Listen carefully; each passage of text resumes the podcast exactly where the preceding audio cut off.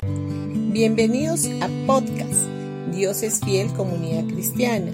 Los invitamos a escuchar el mensaje de hoy. Hola familia, hoy día miércoles 17 de noviembre.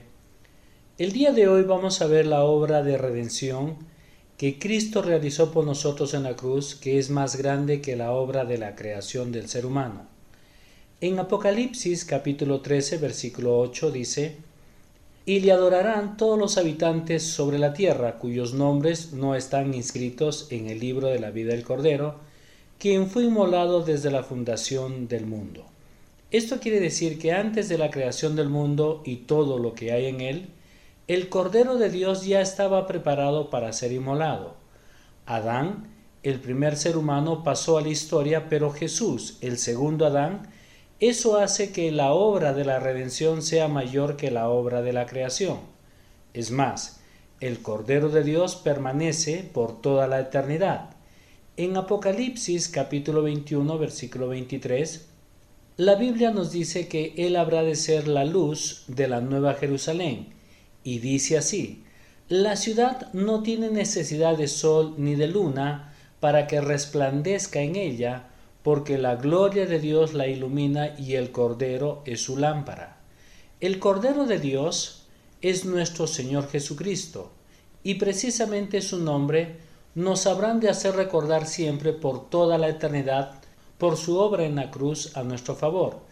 Jesús es nuestro buen pastor, pero desde la perspectiva de la obra de la cruz, Él es nuestro Cordero Pascual inmolado por nuestros pecados. Y esto es maravilloso, y otra forma de recordar permanentemente lo que Cristo hizo por nosotros es cuando participamos de los elementos de la Santa Cena. La Santa Cena del Señor es el alimento espiritual que Jesús instituyó para su iglesia después de haber hecho su obra redentora. Toda la provisión divina que necesitamos, tanto sea para el perdón de nuestros pecados como para la sanidad de nuestros cuerpos, proviene de lo alto de Dios mismo. El alimento natural que consumimos no nos garantiza la salud. Naturalmente, que es bueno alimentarse con una dieta sana y balanceada, pero todo lo que comemos o bebemos procede de un suelo maldecido y corrompido por el pecado. Por eso es que decimos que por más que tratemos de alimentarnos de la mejor manera posible, no podemos tener la garantía de gozar de buena salud o de estar libres de enfermedades.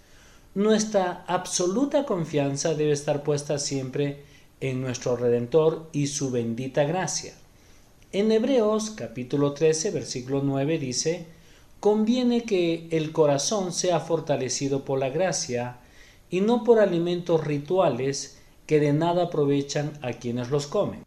Podemos hacer muchas cosas para preservar nuestra salud y mantenernos, lo cual es absolutamente correcto pero haciendo esto, estamos poniendo nuestra confianza de una o de otra manera en lo que nosotros mismos hacemos y podemos lograrlo. Sin embargo, cuando participamos de los elementos de la Santa Cena, estamos recibiendo de las manos del Señor lo que Él ya proveyó para nosotros por medio de su obra en la cruz a nuestro favor. Por tanto, recibimos sanidad por medio de la obra redentora de Cristo, la cual es muy superior a la obra de la creación. Por eso te vuelvo a recordar que puedes participar de la Santa Cena las veces que tú lo desees.